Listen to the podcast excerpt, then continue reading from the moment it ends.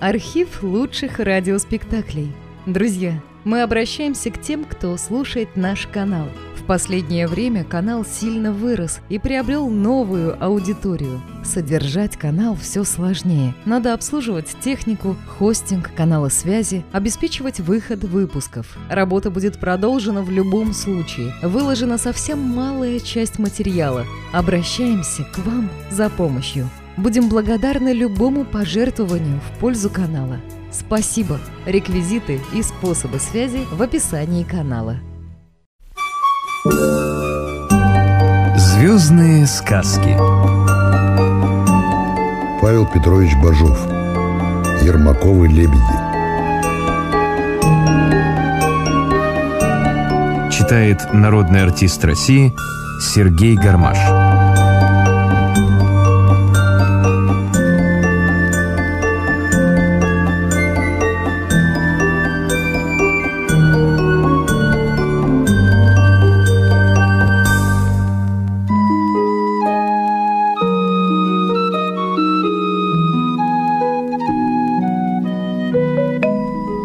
говоришь, из донских казаков Ермак был. Приплыл в наши края и сразу в сибирскую сторону дорогу нашел. Куда никто из наших не бывал, туда он со всем войском по рекам проплыл.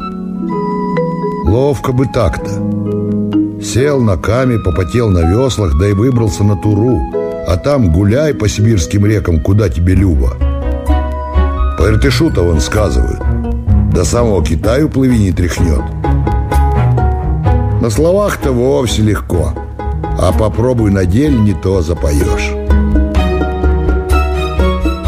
До первого разводе доплыл Тут тебе и Столбов не поставлено И на воде не написано. Толь тут протока, толь старица подошла Толь другая река выпала.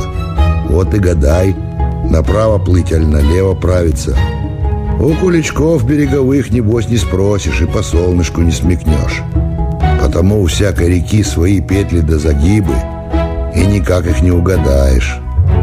Нет, друг, не думай, что по воде дорожка гладкая. На деле по незнакомой реке плыть похитрее будет, чем по самому дикому лесу пробираться.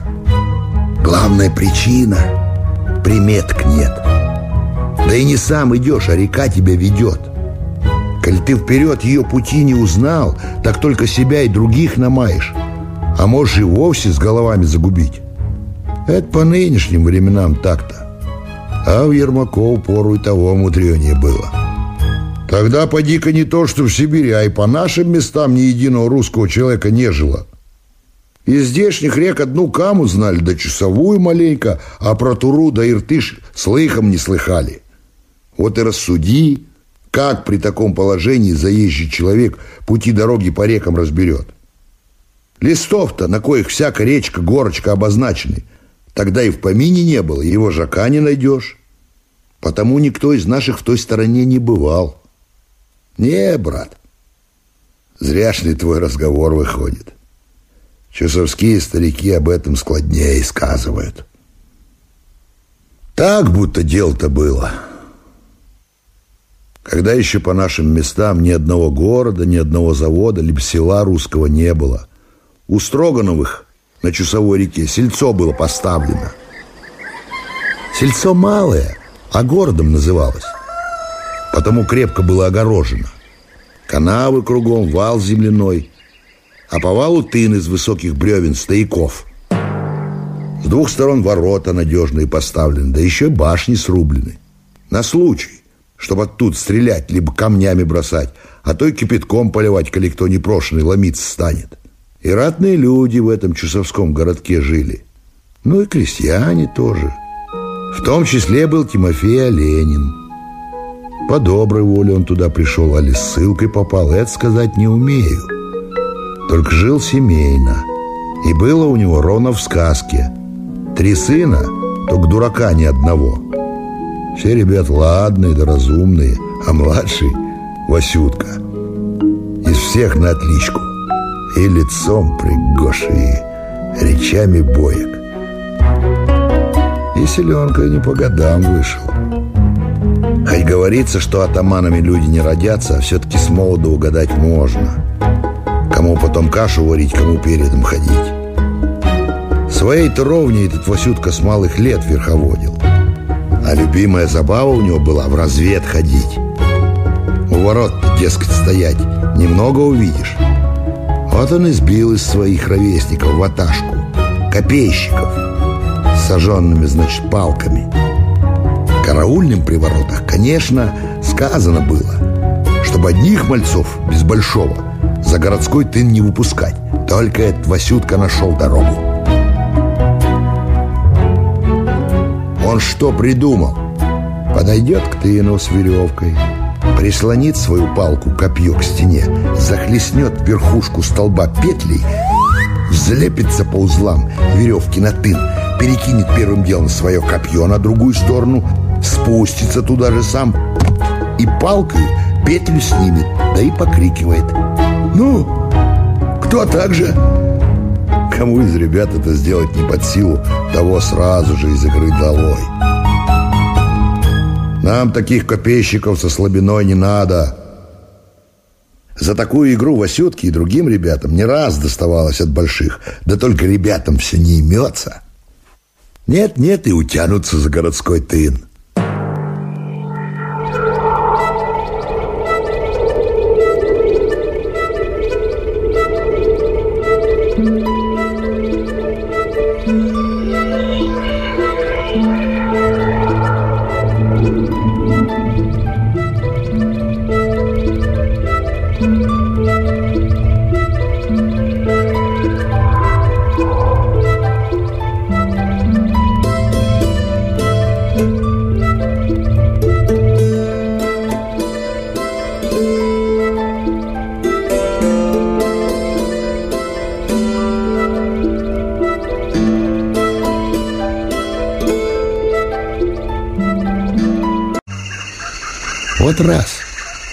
Убрались в лес далеконько, да и потеряли друг дружку из виду. Кто побоязливее, те сразу крик подняли и живо сбежались. Одного Васютки нет. Что делать? Хотели сперва домой бежать, да постыдились. Как мы своего вожака оставим? Стоят, значит, у какой-то речки да кричат. Сколько голосу есть. Потом насмелились, вверх по речке прошли, а сами, зная, свистят да ухают. А с Васюткой такой случай вышел. Он по этой же речке вверх далеко зашел. Вдруг слышит шум какой-то. Васютка хотел поворотиться, да спохватился. Так-то меня скорее услышит. Он и прижался в кустах. Сидит, слушает.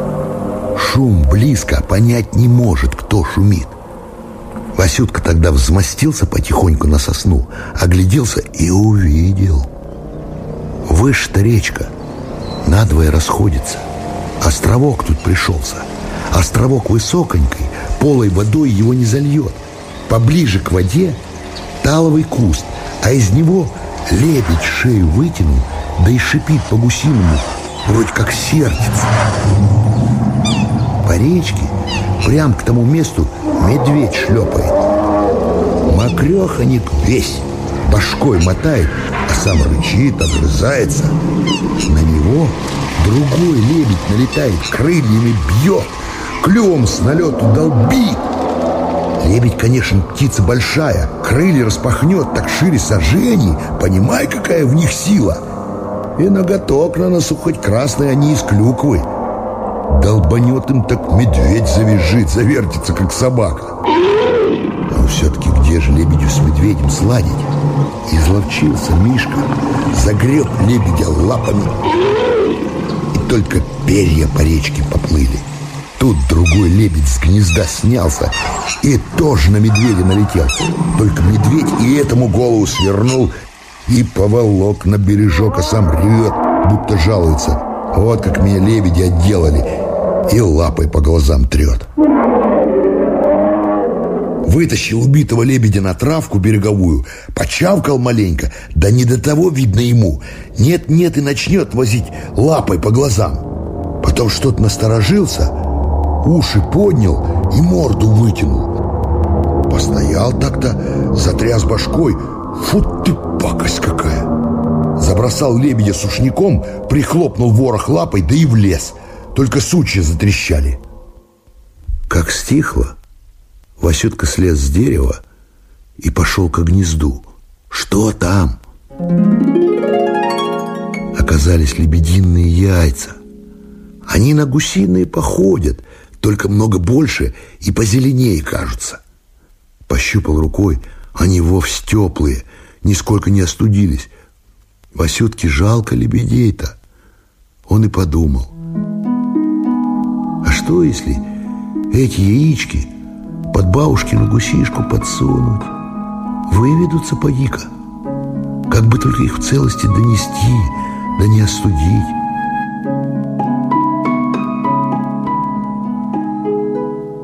Вытряхнул из своего мешка хлеб, надрал сухого моху, набил им мешок, да туда и пристроил три яичка. Больше-то взять побоялся, как бы не разбить. И то подумал, много-то взять бабушка скорее заметит. Устроил все, да и пошел вниз по реке. Про то и не подумал, что заблудился.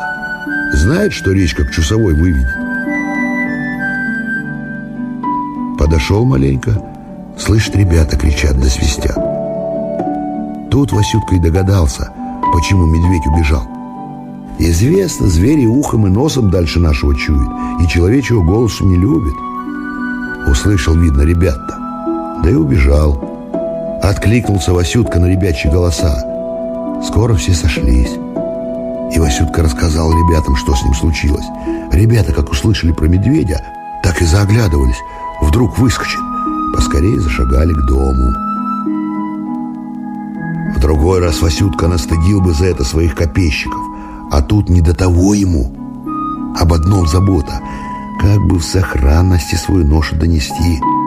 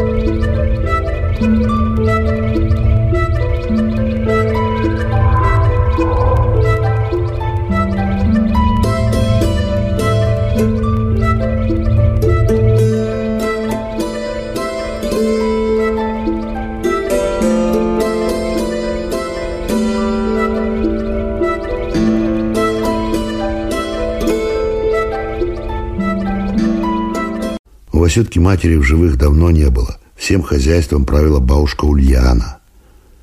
Старуха строгая, поблажки внучатам не давала, да и на отца частенько поварчивала. Первым делом на Васютку накинулась, где шатался. Но он отговорился. За мохом в лес ходил, угол у конюшенки законопатить. Помнишь, сама тятя говорила, да он все забывает. Я вот и притащил полный мешок. Только мокрый мох-то Подсушить его надо на печке. И сейчас же на печь залез. Бабушка еще поворчала маленько, спросила, с кем ходил, да почему не сказался. Потом и наказывает. Ты потоньше расстели, по всей печке. Васютке того и надо.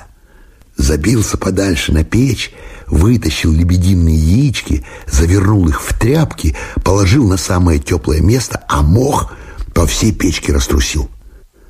Как темно стало, шапку зимнюю надел, взял яички и полез к гусишке, которая на гнезде сидела. Та, понятно, беспокоится, клюет Васютку в голову, в руки, а он свое делает. Вытащил из гнезда три гусиных яйца и подложил лебединые.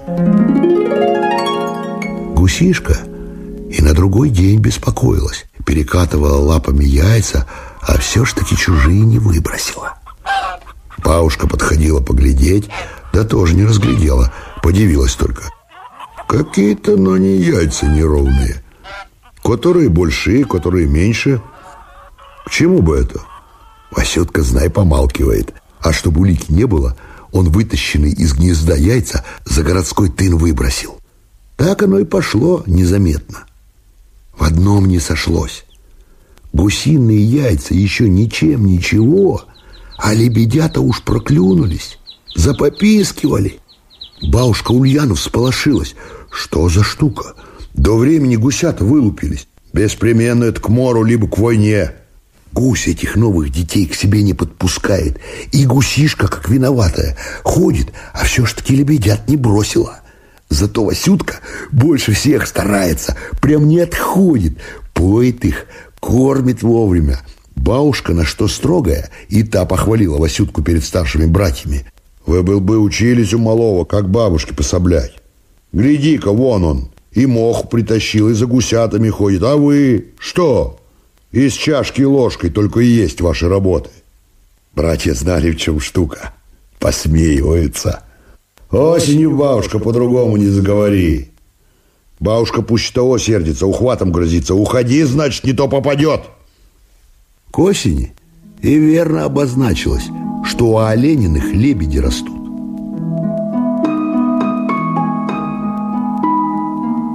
Соседки подсмеиваются над бабушкой Ульяной. Не доглядела. Вырастила лебедей. А куда их, коли колоть за грех считалось?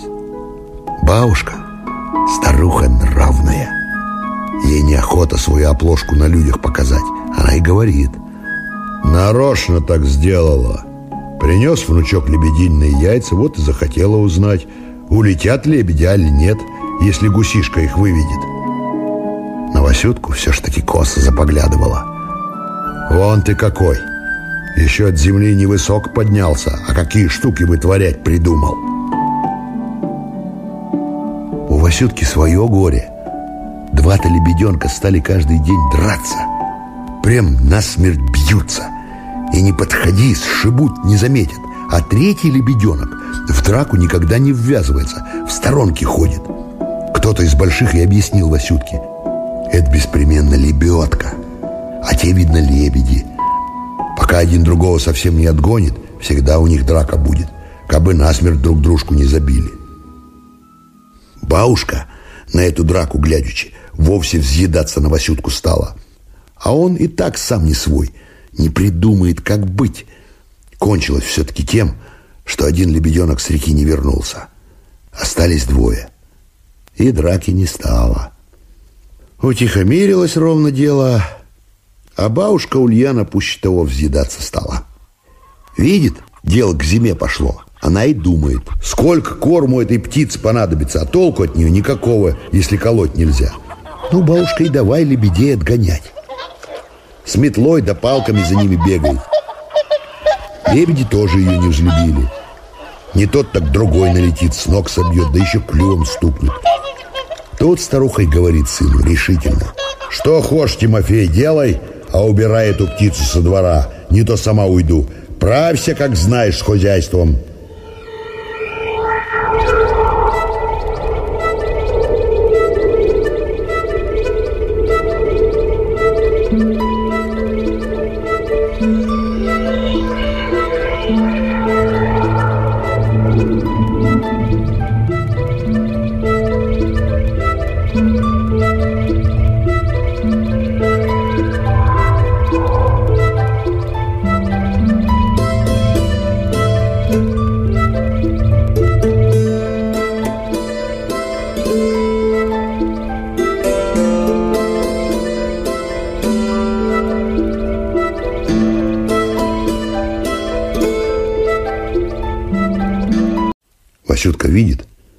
Вовсе плохое дело выходит.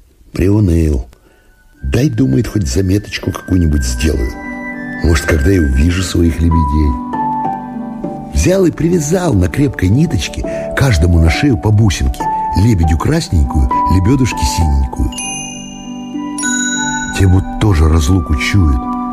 Так и льнут к Васютке. А он со слезами на глазах ходит. Ваташка, копейщики-то, подсмеиваться даже стала. Завял наш вожачок. Только Васютка вовсе не стыдится. До слез, говорит. Жалко с лебедями расставаться. Улетят ведь. и забудут про меня. Лебеди ровно понимают этот разговор. Подбегут к Васютке, шеи свои ему под руку подсунут, будто поднять собираются, головами прижимаются да потихоньку и переговариваются. Клипанг, клипанг, клипанг, клипанг. Дескать, будь спокоен, будь спокоен. Не забудем, не забудем, не забудем. Как вовсе холодно стало, да потянулась вольная птица в полуденную сторону, так и эти лебеди улетели. Всю зиму их было не видно, а весной опять в этих местах появились. К Тимофею на двор больше не заходили. А где увидят Васютку, тут к нему и подлетят, полоскаются. Да еще бабушку Ульяну подшибли, как она на гору с ведрами шла. Не сильно все ж таки, а так, только попугали, да водой оплеснули. Вроде пошутили. Помним, дескать, Васюткину ласку и твою палку не забыли. Такой тебе от нас и ответ. Дальше так и повелось. Как зима, лебедей не видно, а весной и летом хоть раз до квасютки подлетят. Потом он сам научился их подманивать. Выйдет на открытое место, да крикнет, как они. Клипанг, клипанг. Скорости которой-нибудь, а то и оба прилетят. Только крылья свистят, будто тревожатся. Не обидел ли кто Васютку? Если близко человек случится, его так с налету шарахнут, что сразу на землю кувыркнется. А квасютки заковыляют, шеи чуть не по земле тянутся, крыльями взмахивают, шипят да подпрыгивают. Как домашние гуси, когда к корму идут, радуются. Ну вот, за летом зима, за зимой лето. Сколь их прошло, не считал. А только из Васютки такой парень выправился, что заглядеться в пору. И речист, и плечист, умом и ухваткой взял, и лицо мне подгадил.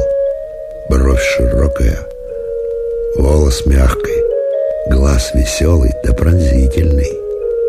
Из тысячи один, а то и реже такой парень выходит. И должность себе хорошую доступил. Парень приметливый да памятливый, и новые места поглядеть охотник. Хлебом его не корми, только дай сплавать, где еще не бывал. Вот он и узнал лучше всех речные дороги. Всех стариков, которые при этом деле стояли, обогнал. Строгановы, понятно, приметили такого парня. Кормщиком его поставили и похваливать стали. Хоть молодой, а с ним отправить любой груз надежно. Скоро Тимофеича по всем строгановским пристаням узнали. Удачливее его кормщика не было. Как дорогой груз да дорога мало ведома, так его и наряжают. И с народом у Василия обхождение лучше нельзя. Любили парня за это. С ребячих лет кличка ему ласковая осталась. Наш лебедь. С женитьбой у Василия заминка вышла. Все его товарищи давно семьями обзавелись, а он в холостых ходил. И отец его не неволил, как сам знаешь. Ну вот, видит Василий, пора. И стал себе лебедушку подсматривать. Такому парню невесту найти какая хитрость. Любая бы девка из своей ровни за него с радостью пошла, да он, видно, занесся маленько. Тут у него оплошка и случилась. В Чусовском городке, конечно, начальник был. Воевода или как его звали.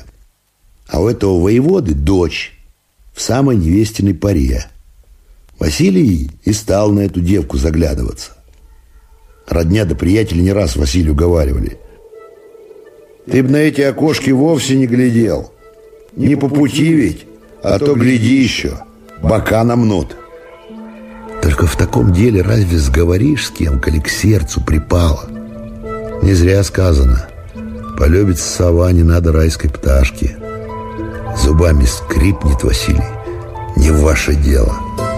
А сам думает, кто мне бока намнет, коли у самого плечо две четверти и кулак полпуда.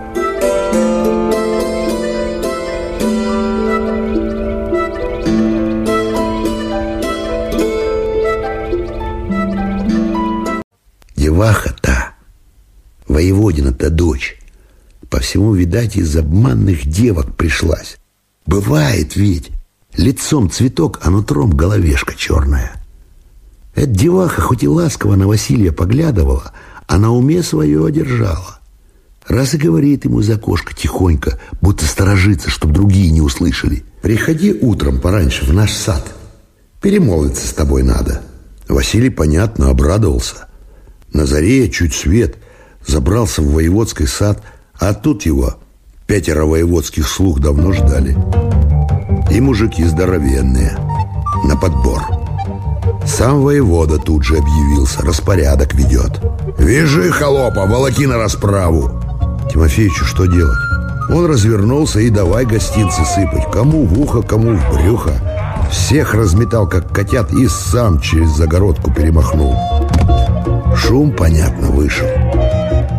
Еще люди набежали, а воевода, знай, кричит «Хватай живьем!» Василий видит, туго приходится, к часовой кинулся. Ворота городские поре еще заперты, да ему что? Сорвал с себя пояс, на бегу петлю сделал, захлестнул за стояк, да старым обычаем перекинулся за городской тын. Выбежал на берег, выбрал лодочку полегче, да шест покрепче и пошел по часовой кверху. Время, видишь, вешнее. Часовая в полную силу шумела. На веслах вверх не выгребешь, и с шестом умеючи надо, чтоб, значит, все гривки и опупышки на дне хорошо знать. Василий понадеялся на свою силу да сноровку. Но кому, дескать, по такой воде меня догонять? Только не так вышло. Сколь ведь силы не будь у человека, и хоть как он реку не зная, а не уйти ему против воды от погони. Коли там шесту веслами помогают, и смена есть. Как на грех в одном месте промахнулся.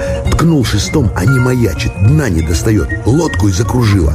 Пока Василий справлялся, погоня, тут она. На трех лодках человек может сорок, а то и больше. Одно Василию осталось — в воду и на берег, а там что будет? Только тоже дело ненадежное. Чует, что из сил выбился. Да и весной в лесу мудрено прятаться. Потому след сдалека видно. Воевод на задней лодке на корму взмастился, будто сам правит.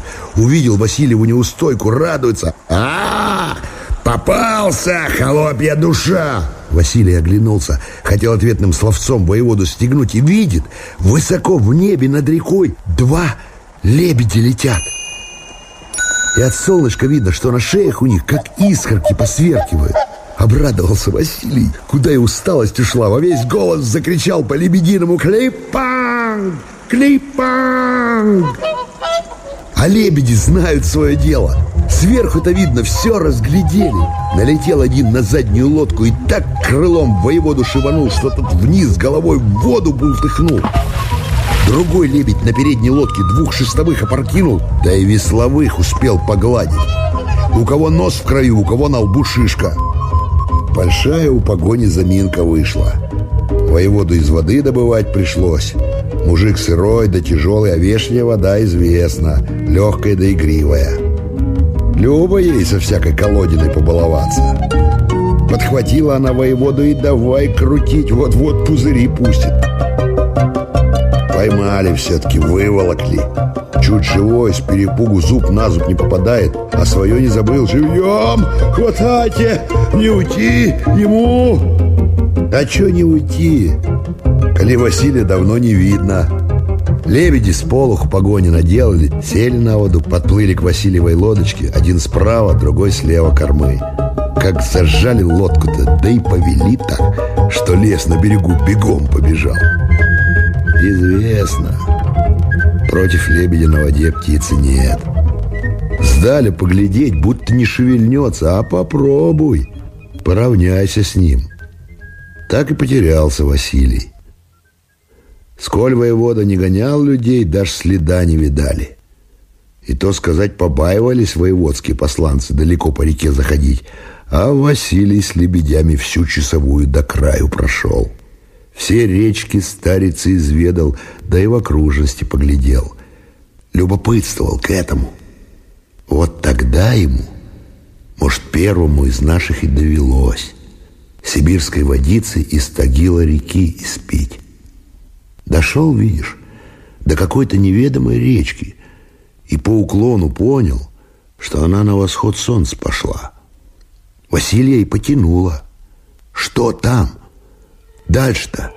Да лебеди заортачились, крыльями замахали, не выдумывая. Василий их послушался, не пошел по Тагилу.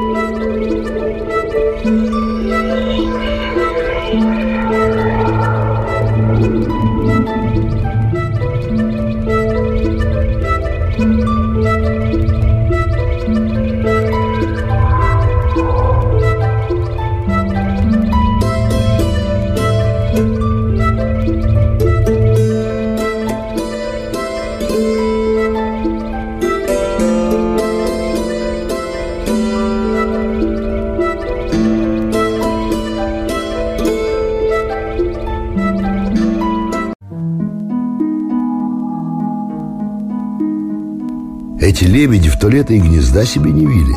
Все около Василия старались. Мало что от воеводы ухранили, да речные дороги показали. Они еще открыли ему все здешнее богатство. Поднимет лебедь правое крыло, как покажет на горку какую, либо на ложок. Поглядит Василий на то место и увидит насквозь, где какая руда лежит, где золото да каменья,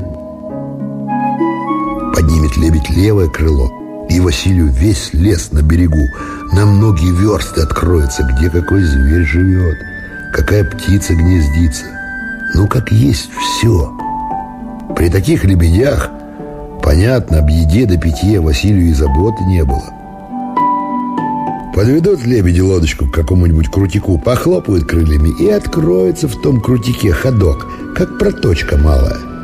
Заведут лебеди лодку в эту проточку, а там как пещера выкопана. И в ней поесть и попить приготовлено. Все бы ладно, да без людей тоскливо. И то Василию покоя не дает. Воеводина дочь из мысли не выходит. Думает, что она не по своей воле его подвела, а кто-нибудь разговор подслушал. Ну, Василий жалел эту деваху. Теперь поди в заперти сидит, да слезы льет. Моя горюшенька. Тосковал, тосковал и надумал. Жив не буду, а вызволю ее. Лебеди видят? К дому Василия потянула. Головами покачивают. Ни к чему придумал, ой, ни к чему. Дорогу все-таки не загораживают. Воля, дескать, с тебя не снимаем, как хочешь. Когда Василий лодку в домашнюю сторону повернул, Лебеди даже пособили ему. В один день лодку с самого верху до Чусовского городка довели. Посчитай, сколько на час придется. Довели Василия до знакомых ему мест, полоскались маленько, как простились. А сами одно наговаривают. Клиппам, клиппам, клиппам, клиппам. Вроде наказ дают. Когда тебе надо, кричи нам. Поднялись лебеди, улетели. Остался Василий один. Грептится ему поскорее в город пробраться. Еле-еле потемок дождался. Даром, что время к осени темнеть стало рано. В городок попасть, чтоб караульные не видели, Василию привычно. Переметнулся через тын, где сподручнее, и пошел по городку. Идет спокойно, ни одна собачонка не гавкает. Недаром, видно, говорится. На смелого и собаки не лают. Хотел сперва Василий понаведаться к кому-нибудь из старых своих ватажников-приятелей, разузнать про здешние дела. Да мимо родного дома как пройдешь? Любопытно Василию хоть через прясло поглядеть. Остановился он, постоял и чует. Не так будто стало. Не по-старому. А в чем перемена, понять не может. Дать, думает, погляжу поближе. Перелез тихонько в ограду, походил в потемках-то. Живым вовсе не пахнет. сунулся к дверям в сене. Там крестовина набита. Никто, значит, не живет. Что за беда стряслась? Куда все подевались? Сел Василий на крылечко, задумался. В городке вовсе тихо. Только все ж таки еще копошатся люди. То двери скрипнут, то кашинет кто. Слово какое долетит. И вот, слышит Василий, близенько кто-то не то поет, не то причитает. Лебедь ты мой, Васенька, где летаешь ты, где плаваешь? Поглядеть одним бы глазоньком, перемолвиться словечушка. Поет эдак, собирает разные девичьи жалостливые слова, про кручину свою лютую, да про злу разлучницу. Как она насмеялась, угнала лебедя милого, загубила его батюшку родимого, милых братцев в беду завела.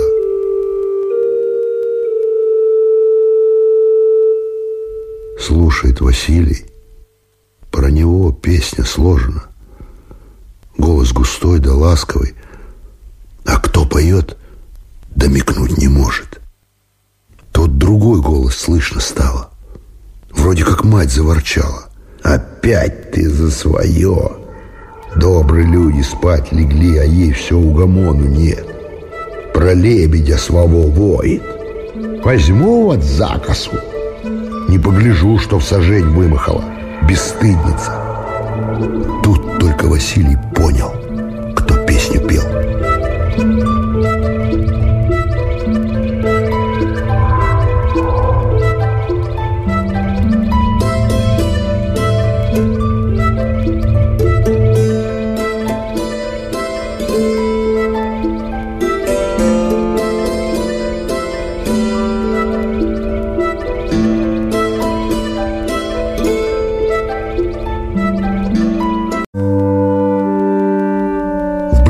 Соседстве росла долгоногая да глазастая девчушка-хохотушка, Аленкой звали. Год на четыре, а то и на пять помоложе Василия. Он и считал ее маленькой, а того не приметил, как из нее выровнялась девица, голову отдай, и то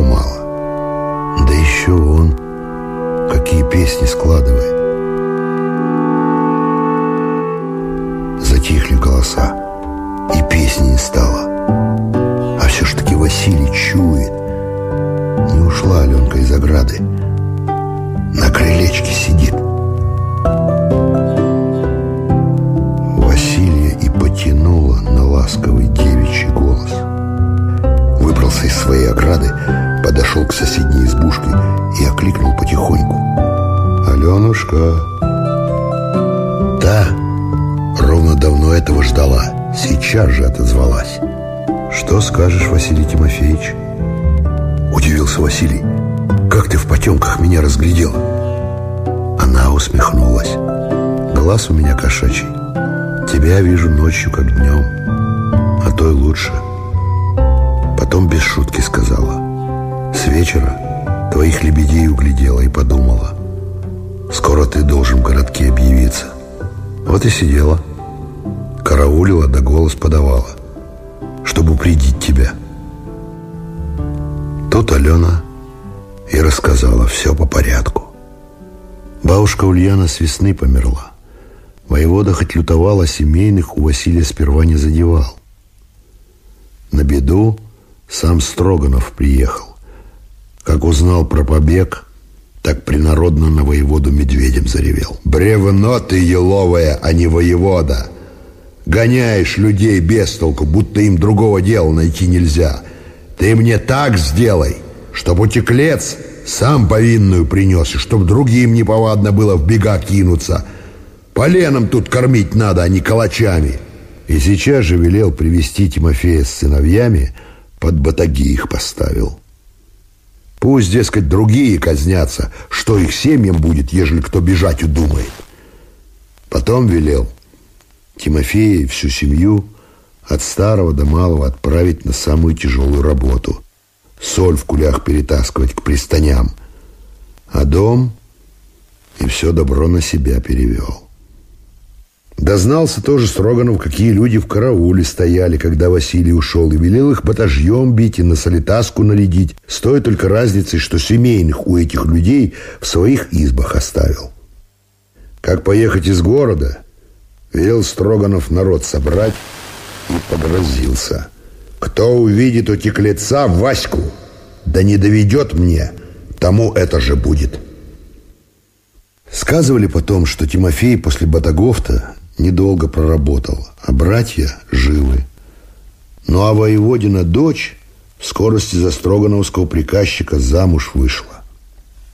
На свадьбе перед подружками своими, сказывают, похвалялась. Где я какая. Глазом мигнул, так любого парня вокруг пальца обернул. Головы не пожалеет, прибежит по моему зову. Вон по весне позвала в сад кормщика Василия, а сама батюшке сказала чтоб хорошенько этого холопа проучил. Пусть свое место помнит. Выслушал все это Василий.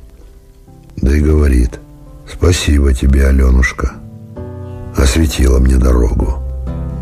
Теперь знаю, что делать. Коли Строганов придумал кормить моих поленом, так и от меня ему мягких не будет. А ту змею ногой раздавлю. Потом вздохнул. Эх, не знал, не ведал, что моя лебедушка верная через двор живет. Алена ей отвечает, слово скажи, за тобой пойду. Василий подумал, подумал и говорит, нет, Аленушка, не подходит это. Вижу, вовсе трудная у меня дорога пойдет. Семейно по ней не пройдешь. «Коли, — отвечает, — так тебе сподручнее, вязать не стану. Иди один». Василий притуманился. «Ты, Аленушка, все ж таки подожди меня годок-другой». Алена так и вскинулась. «Об этом не говори, Василий Тимофеевич. Один ты у меня. Другого лебедя в моих мыслях весь век не будет». Тут наслезилась она девичьим делом и подает ему узелок. Возьми-ка, лебедь мой, Васенька. Не погнушайся хлебушком с родной стороны, да малым моим гостинчиком. Рубахи тут да поясок бранный. Носи, не забывай. Подивился Василий вещему девичьему сердцу. Как она вперед угадала, что придет? Сам чуть не прослезился и говорит, не осуди, моя лебедушка, коли худо про меня сказывать будут. Худому про тебя, отвечает, не поверю. Сам тот худой для меня станет, кто такое тебе скажет. Ясным ты мне к сердцу припал, ясным на весь век останешься. На том они и расстались. Ушел Василий, никому больше не показался. Скорости слух прошел.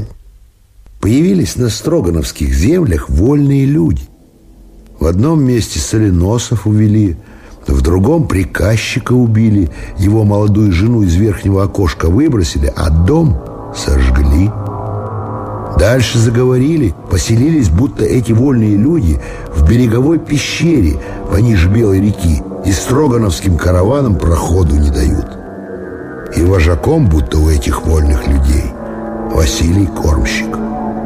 Строгановы, понятно, забеспокоились. Чуть не целое войско снарядили. Тем людям, видно, трудно пришлось. Они и ушли. А куда? Неизвестно. Слуху о них не стало. А Василия в городке и поминать перестали. Одна Аленушка не забыла. Где-то лебедь мой летает, где он плавает. Сколь отец с матерью не бились, не пошла Алена замуж. Да и женихов у ней немного было. Она, видишь, хоть и пригожая, и на доброй славе была, а сильно рослая. Редкий из парней подходит ей в пару, а она еще подсмеивалась. «Какой это мне жених? Ненароком сшибешь его локтем, на весь городок опозоришь». Так и осталась Алена одна век вековать. Как обыкновенно рукодельницей стала. Ткали да пряли ей. По всему городу лучше ее по этому делу не было. Да еще любила с ребятишками водиться. Всегда около нее много мелочи бегало. Алена умела всякого обласкать.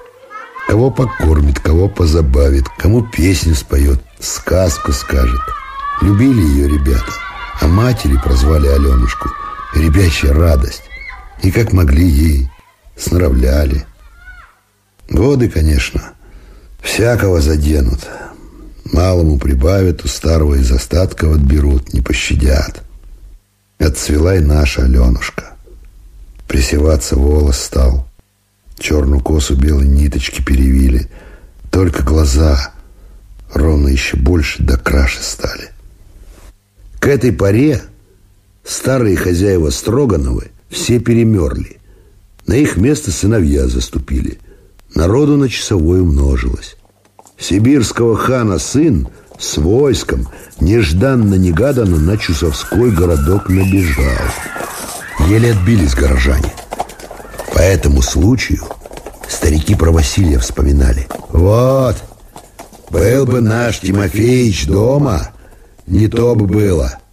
С позаранок бы он разведал про незваных гостей и гостинцев бы им припас не столько. На предки забыли бы дорогу к нашему городу. Дорогой человек по этому делу был. Зря его загубили. Скорости после этого слух прошел. К Строгановым поволжские вольные казаки плывут, а ведет их атаман Ермак Тимофеевич.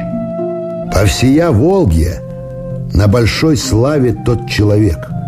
Не то, что бухарские и других земель купцы его боятся, и царские слуги сторонкой обходят те места, где атаман объявится. И ватага у того атамана на отбор. У него, видишь, не было той атаманской повадки, чтобы на свою руку поболе хапнуть.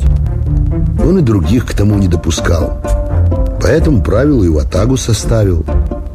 Чуть кто неустойку окажет, того сейчас из ватаги долой. Нам, скажет атаман, с такой слабиной людей не надо. Как тебе ватага поверит, коли ты о себе одном стараешься? Иди на все стороны, да со мной, гляди, на предки не встречайся, а то худой разговор выйдет. И крепко то атаманское слово было. Помилует того, кто надумает поблажку в таком деле дать, да и отговаривается. Не доглядел экого пустяка. Это, отвечает атаман, не пустяк, потому может раздор в артели сделать. В первую голову всяк за этим гляди, чтобы у нас все шло на артель, в одну казну, в один котел. За это будто атамана и прозвали Ермаком. Как это слово по-татарски сказывает, котел обозначает на всю артель. А Тимофеичем, видно, по отцу величает, как обыкновенно у вас ведется. И еще сказывали, не любит атаман Ермак, чтоб ватажники себя семьями вязали. Сам одиночкой живет и других к тому склоняет. Трудная наша дорога. Не по такой дороге семейно ходить да детей ростить. Слушает эти разговоры Алена и девица. Его слова и Тимофеичем величают. Не он ли? Лебедь мой, Васенька. К осени опять слух донесся. К Строгановым на Каму приплыл атаман Ермак с войском – по осенней воде пойдут на стругах вверх по часовой сибирского хана воевать. Скоро атаман с казаками в Чусовском городке будет –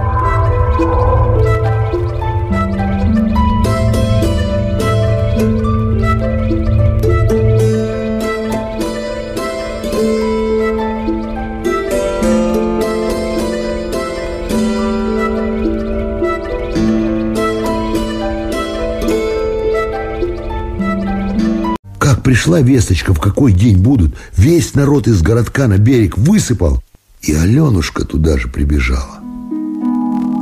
Завиднелись струги. Легко против осенней воды на веслах идут. Песни казаки поют.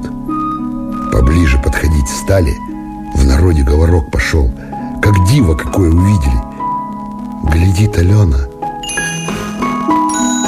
а у переднего струга – Два лебедя плывут, и на шеях у них как искорки посверкивают.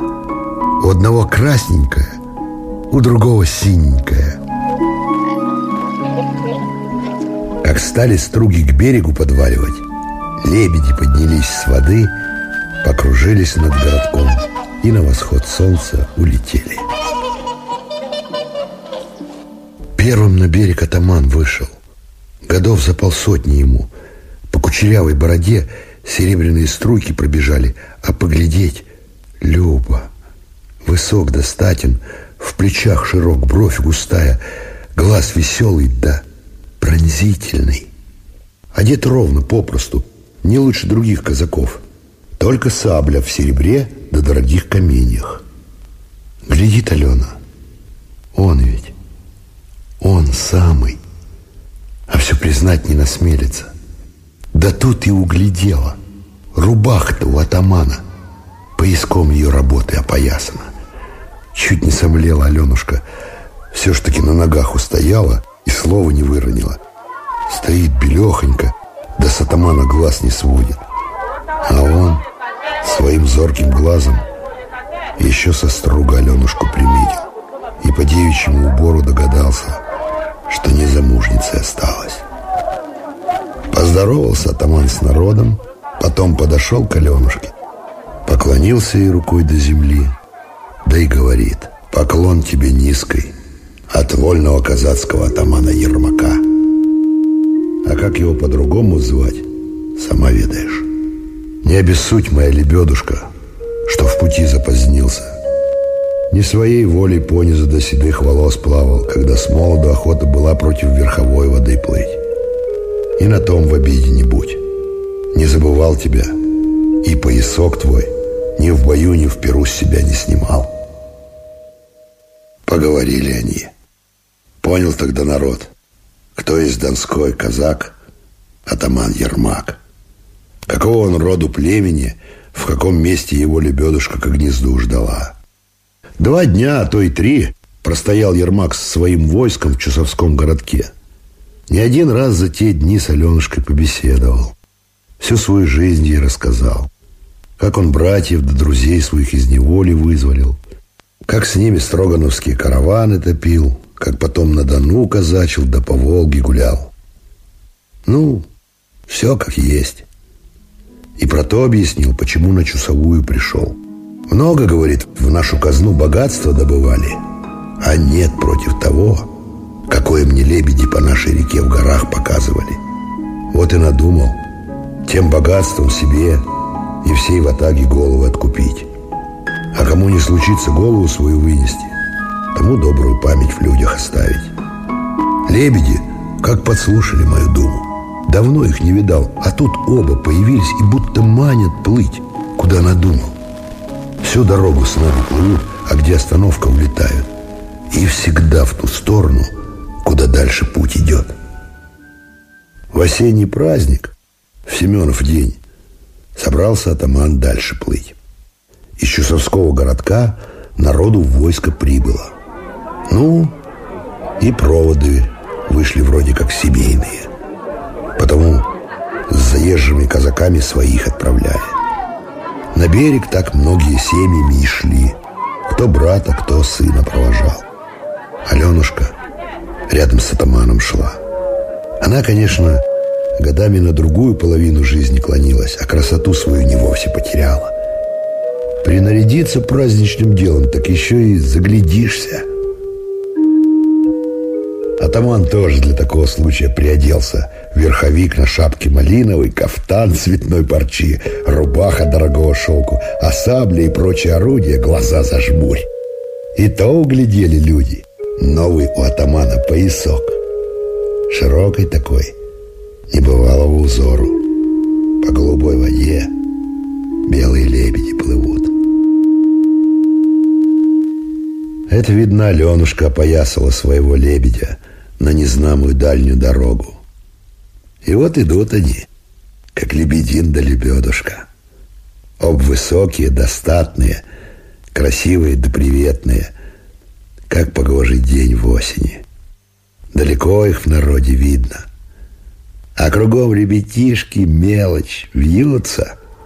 Это Аленушкины прикормленники, да приспешники со всего города сбежались.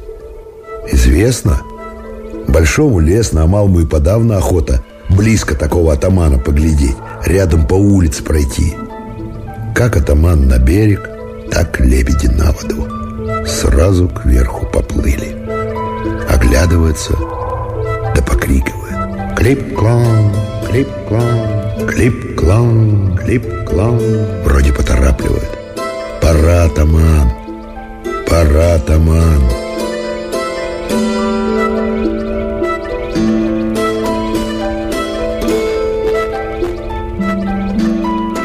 Тут атаман простился с народом, с Аленушкой на особицу, сам на струк и велел отваливать. Отплыл и концы в воду. Сперва добрые вести доходили. Как Ермак с войском сибирского хана покорил и все города вобрал, как грозный царь за это всем казакам старые вины простил – и подарение свое царское отправил. И про то сказывали, будто велел грозный царь сковать атаману для бою кольчатую рубаху серебряную с золотыми орлами. Дивились царевы бронники, как Ермаковы посланцы стали про атаманов рост сказывать. Сильно сомневались в том броннике, а все-таки сковали рубаху, как было указано – от ворту до подолу два аршина, а в плечах аршин с четвертью. И золотых орлов посадили. Прикинь-ка, какой силы и росту человек был, коли мог эку тягость на себе в бою носить. Радовалась Аленушка этим вестям. Всем ребятишкам, какие около нее велись, рассказывала. Вот, дескать, какой атаман удачливый, да смелый. Года два такими вестями Аленушка тешилась, потом перемена вышла. Вовсе не слышно стало о казацком войске, как снегом путь замело. Долго ждала Аленушка, да и дождалась. В осенях приползла в городок черная молва. Мало в живых казаков осталось, и сам атаман – загиб. Измены заманили его с малым войском.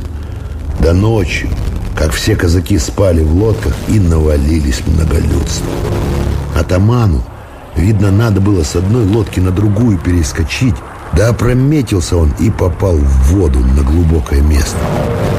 В кольчатой рубахе царского подарения и не смог выплыть. И лебеди не могли атамана ухранить, Потому ночью дело вышло. А эта птица, известно, ночью не видит. Выслушала все это Аленушка, слова не выронила и ушла в свою избу. А вскоре ребятишки по всему городу заревели.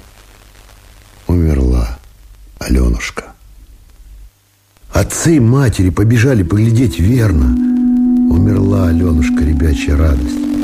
Лежит на скамейке у окошечка, и руки на смерть сложены, а сарафан и весь убор на ней тот самый, в каком она атамана в поход провожала. Поплакали тут которые, вспоминаючи тот день, пожалели. Вот пара была, до гнезда не свела. От какой причины нежданная смерть Аленушки пришла, так никто и не узнал. На том решили. По лебединному умерла наша Аленушка. У них ведь известно, как ведется. Один загиб, другому не жить.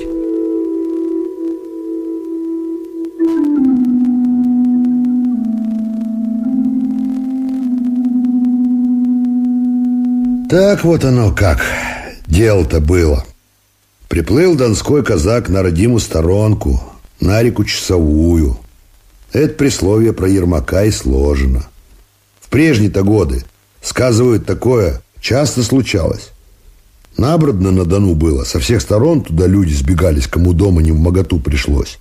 Ну, а этот из Чусовского городка был. Василием Тимофеевичем Олениным звали. А на Дону да по Волге Он стал Ермак Тимофеевич.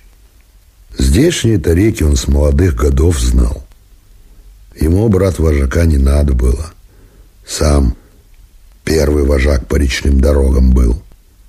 И то не в жизнь бы ему в сибирскую воду проход не найти, как бы лебеди не пособили.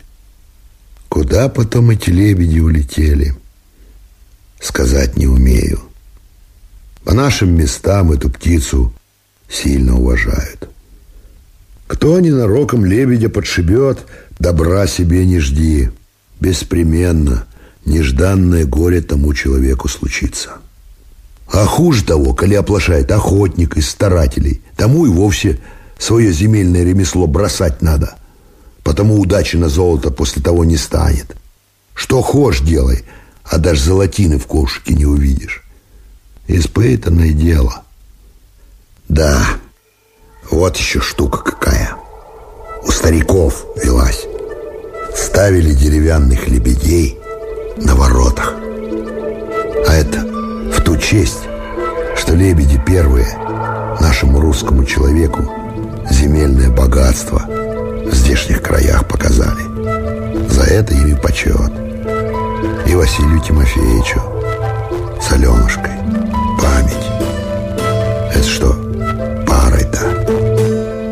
чем тут загвоздка. Малахитовая шкатулка сказов Павла Петровича Бажова.